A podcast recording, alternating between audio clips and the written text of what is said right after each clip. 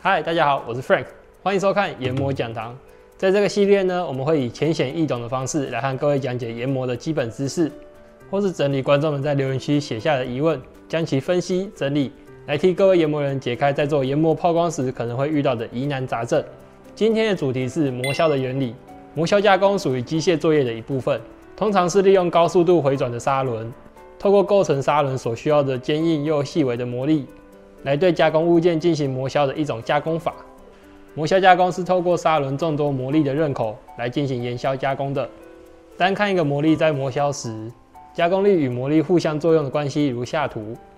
首先，大 D 为砂轮直径，小 d 则为工件直径，大 V 则是砂轮周速度，小 v 则是工件周速度，F 为砂轮进挤速度，T 则是砂轮进刀量，G 意指磨料切入深度。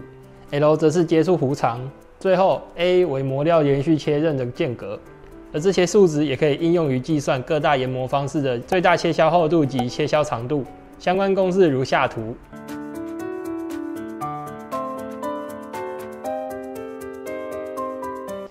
研磨的基本知识错综复杂，需要将基础打稳，才能在工作上披荆斩棘。因此，对相关知识的学习是不可缺少的。今天影片就到这里。